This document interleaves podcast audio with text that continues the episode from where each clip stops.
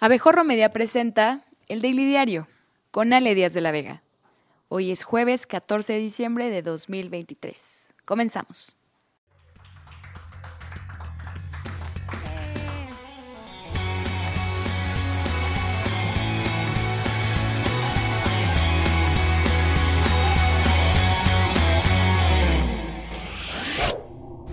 Hoy en Andrés Manuel siempre dijo que iba a hacer historia. Por primera perra vez desde que unos mexicas decidieron iniciar una nación en la mitad de un lago, el legislativo no se pudo poner de acuerdo para elegir a la próxima ministra de la Suprema Corte y ahora corresponde al presidente nombrar directamente a quien se lo dicten sus hinchados y cuatritransformados macospanos. Luego de que Andrés Manuel propusiera una terna menos atractiva que metalero de 50 años mandando fueguitos en Instagram, los senadores no lograron llegar a ningún acuerdo, quejándose de que las opciones presentadas en la terna eran como elegir entre sentarse en el pastel, tirar el pastel o que te canten mordida, mordida mientras estás sentado en el pastel. Al final, el morenista Ricardo Monreal salió con la misma cara de derrota que porta desde hace 10 años, a informar que no hubo acuerdo entre los grupos parlamentarios del Senado para aprobar nombramientos clave que se tenían en la agenda.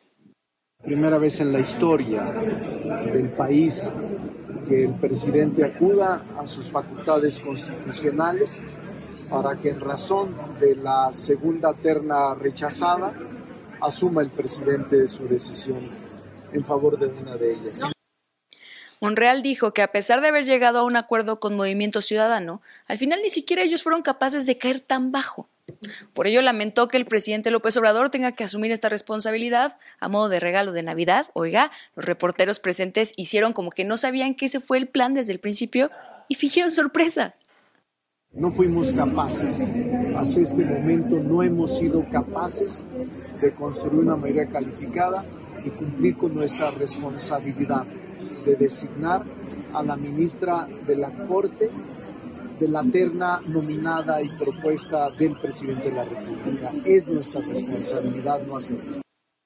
Previo a la votación de la nueva ministra de la Suprema Corte, el líder de Movimiento Ciudadano y mayordomo de Batman, Dante Delgado, Exigió la designación de dos magistrados en el Tribunal Electoral, una periquera nueva para Samuel García y que por favor ya dejen de decirle el Charlie Brown desahuciado.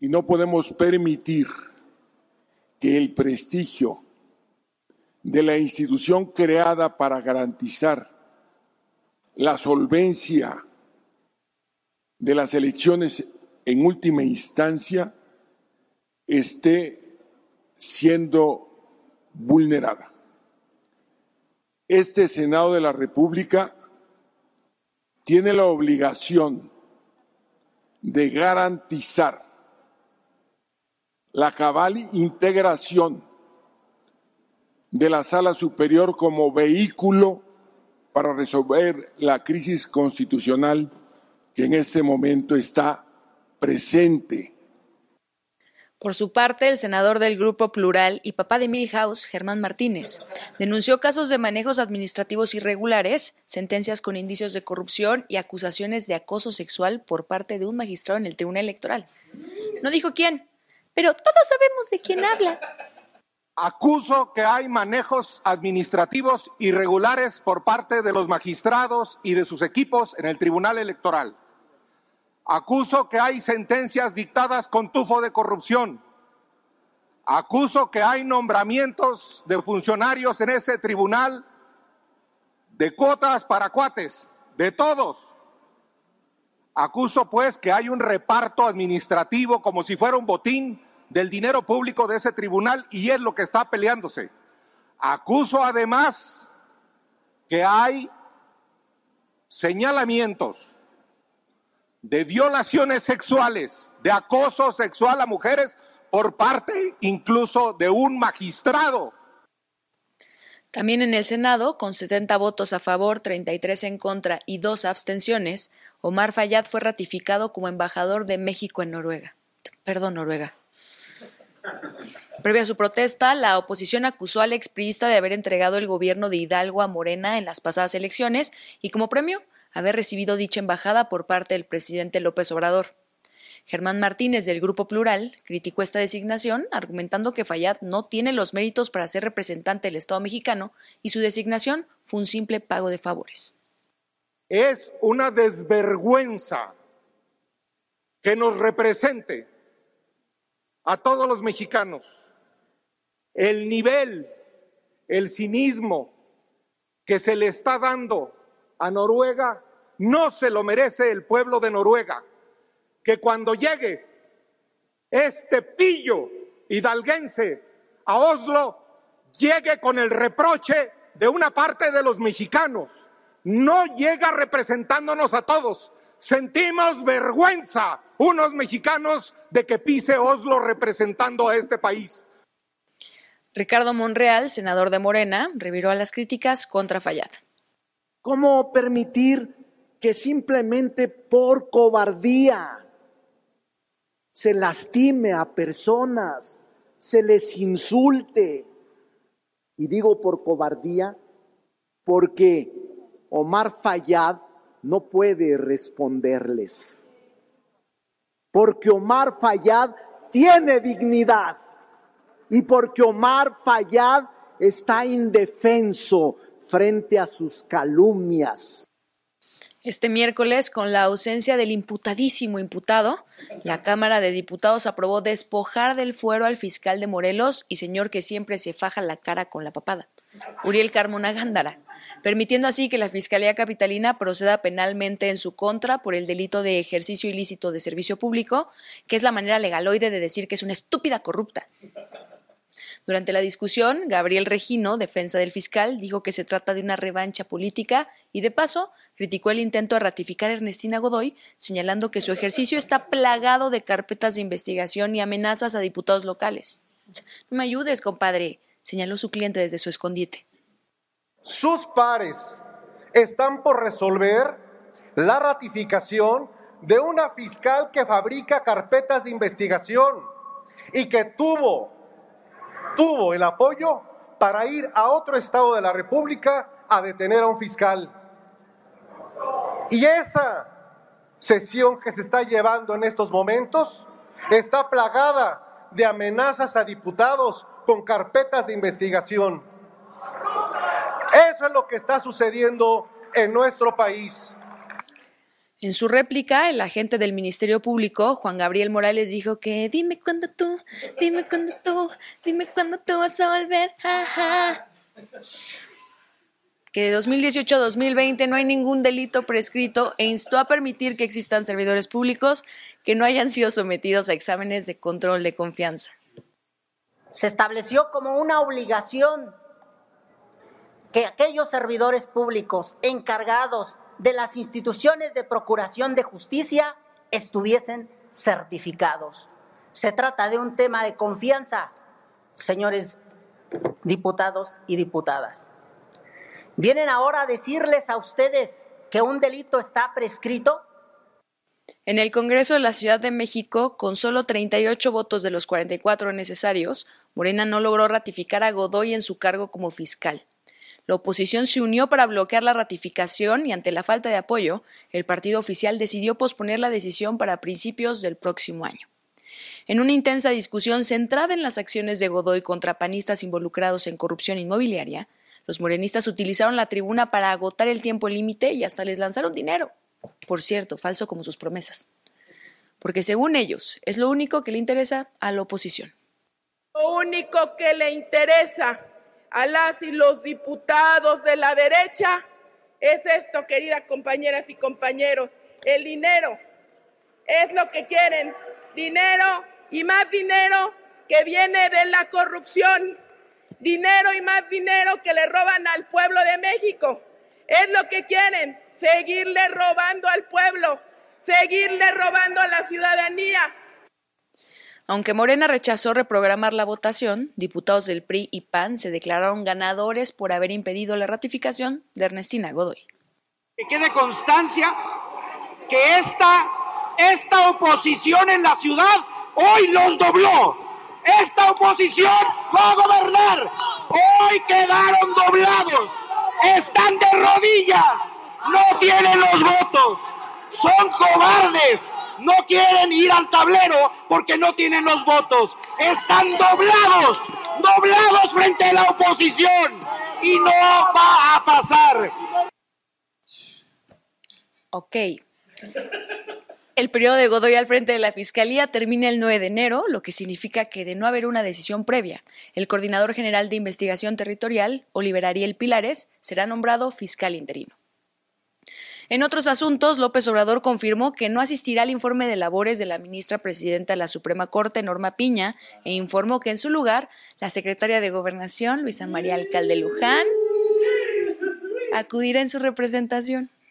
Y yo creo que a mi huichita no le dieron más uno porque no he recibido ni un triste mensaje de que vaya arreglándome.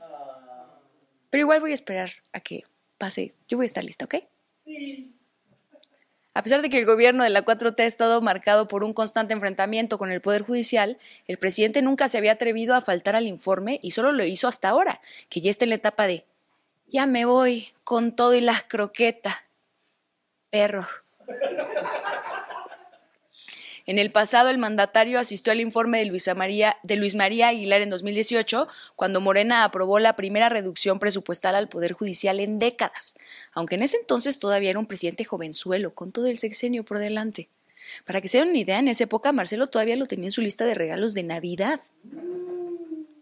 En su momento también asistió a los informes de Arturo Saldívar, a quien ha elogiado en diversas ocasiones como un gran jurista de tacto gentil, que además tiene los labios suavecitos, suavecitos.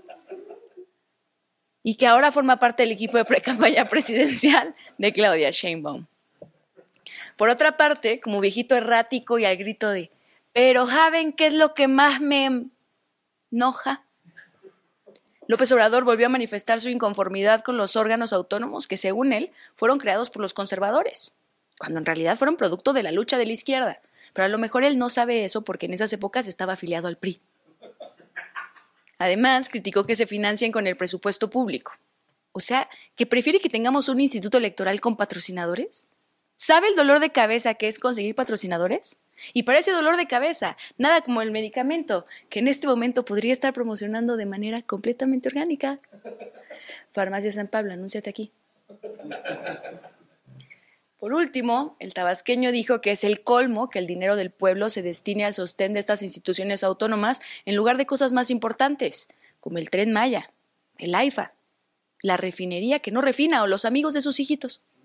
Cuando yo planteo de que hay que desmontar esa estructura, porque el colmo es que del presupuesto público, que es dinero del pueblo, les estemos pagando sus instituciones, sus instituciones. Tras el enfrentamiento entre pobladores y delincuentes que dejó 14 personas muertas en Texcatitlán, el titular de la Secretaría de la Defensa, Luis Crescencio Sandoval, anunció el plan ¿Ya pa' qué? en el cual establecerán permanentemente una compañía de la Guardia Nacional en la zona. Además, dijo, se planea crear un mando especial con hasta mil elementos para fortalecer la seguridad en la región sur del Estado de México, debido a que el crimen organizado tiene presencia en la zona. Y si por el sur del Estado de México se refiere desde ahí hasta Guatemala, pues sí tiene toda la razón. La, familia michoacana es la que está presente, ya no han recibido amenazas ahí. Precisamente es la actuación de toda la fuerza que está ahí, es Ejército, Guardia Nacional, está la Fiscalía del Estado y también está la Policía Estatal. Es un trabajo que se está haciendo de manera conjunta para garantizar la seguridad de los ciudadanos. Por su parte, al ser cuestionado sobre la falta de seguridad y las autodefensas, López Obrador afirmó que muchas personas piensan que las cosas están mejorando gracias a su gobierno, como los dueños de funerarias, los narcos y los animales parlantes que se le aparecen cada que olvida tomar sus medicinas. Eh, la excepción, no es la regla. ¿Tezcatitlán es excepción? Sí, sí, sí, ahí por ejemplo, ahí por ejemplo, y en otros casos. ¿Michoacán, Guerrero? Sí, sí, en algunos casos. ¿Tamaulipas? Ya, pero ya sí, igual. ¿Sonora? sí, muchísimos casos. Sonora este fin de semana. Nunca, Más de 10 personas. Sí, pero y nunca. ejecutados, Eh, levantados. es muy respetable tu opinión, pero muchísima gente, muchísima gente eh, piensa que las cosas están mejorando. De acuerdo con datos de la Secretaría de Seguridad, en noviembre, los feminicidios en México aumentaron a 72 casos, superando los 53 de septiembre y los 67 de octubre. Sin embargo, Rosa Isela Rodríguez afirmó que si comparamos las cifras actuales con las del 2018, el delito mostró una disminución del 28.7%.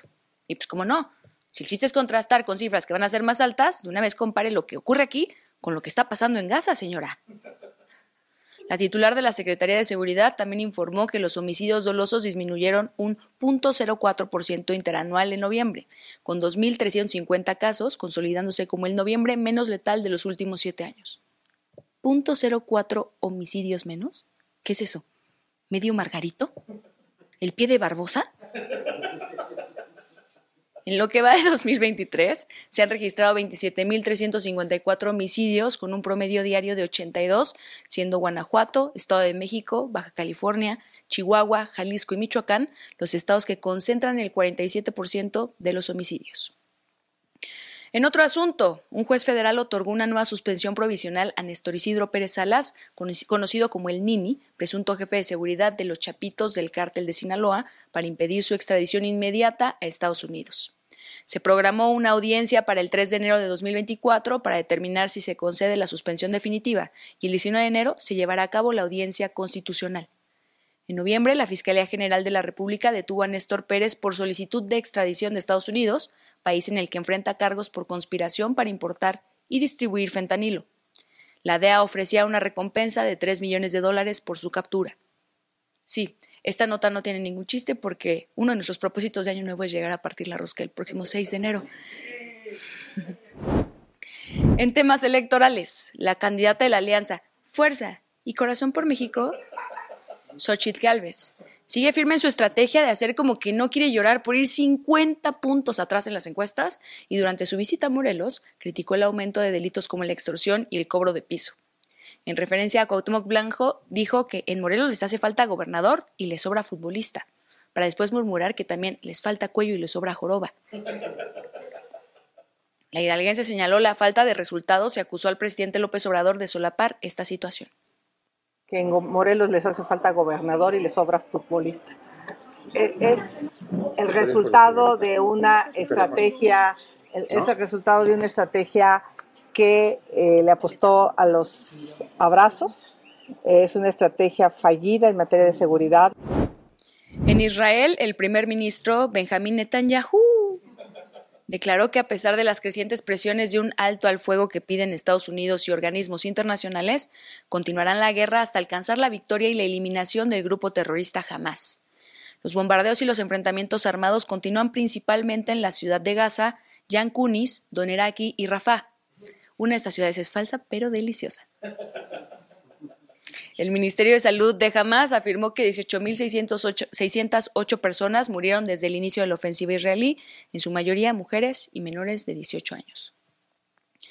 Durante la COP28 de la ONU, diplomáticos de 200 países aprobaron un pacto para reducir el consumo global de combustibles fósiles y señalando el eventual fin de la era del petróleo.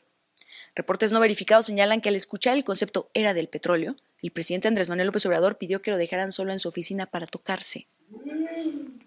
El acuerdo insta a los países a acelerar el alejamiento de los combustibles fósiles de manera justa y equitativa y triplicar la cantidad de energía renovable para 2030. En Argentina, el presidente Javier Milei envió una carta a la Organización para la Cooperación y el Desarrollo Económico, la OCDE, solicitando iniciar conversaciones de adición al organismo lo más rápido posible, che.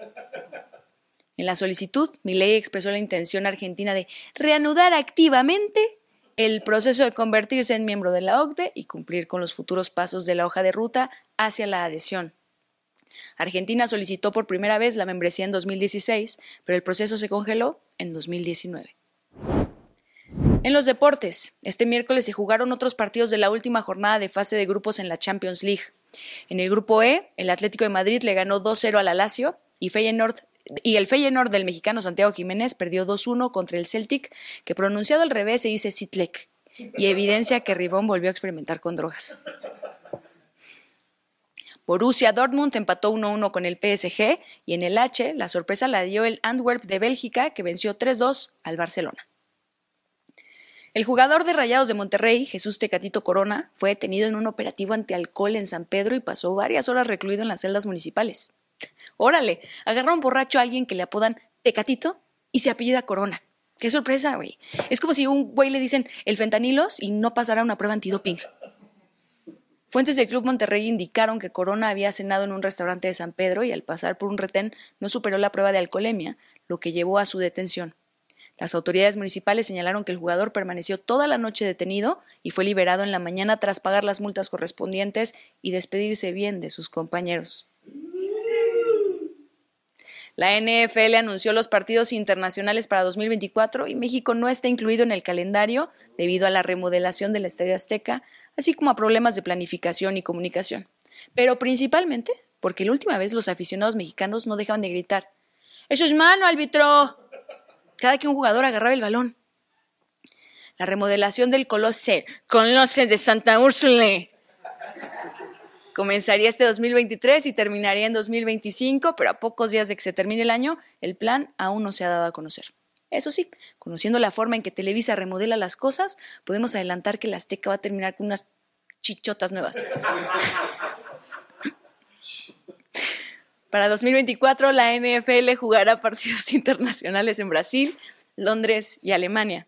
Además, a partir de 2025, la liga tendrá derecho a programar hasta ocho partidos de temporada regular a nivel internacional. El Comité Olímpico Mexicano aseguró al menos 1.2 millones de pesos para su fideicomiso gracias a los deportistas clasificados para los Juegos Olímpicos de París 2024. Este monto proviene de los 25 mil pesos por deportista que lograron su pase a la justa olímpica gracias al convenio firmado con Televisa Univisión. Hasta el momento, alrededor de 50 deportistas mexicanos están clasificados y se espera que la delegación alcance al menos 100. Además, la televisora entregará becas mensuales a los seleccionados olímpicos y se están buscando patrocinadores adicionales para alcanzar el presupuesto mínimo de 120 millones de pesos necesario para la preparación y participación de México en París 2024. Cifra tentativa, pues aún falta descontar el pellizco que le dé a Guevara. Bueno, jóvenes, llegamos así al final de esta emisión. Se acabó por hoy el Daily Diario, pero no se agüiten porque hoy, hoy a las 6 de la tarde, no se pierdan Hijos de la Guayaba, el mejor programa de humor político grabado en este estudio. Recuerden también suscribirse, darle like a todos nuestros contenidos. Estamos en todas las redes sociales como Abejorro Media y nos encuentran también, por supuesto, en nuestro sitio web abejorro.com. A mí síganme en Instagram, Twitter, TikTok y si no, no pasa nada. Nos vemos mañana con más noticias. Yo soy Ale Díaz de la Vega y esto fue el Daily Diario.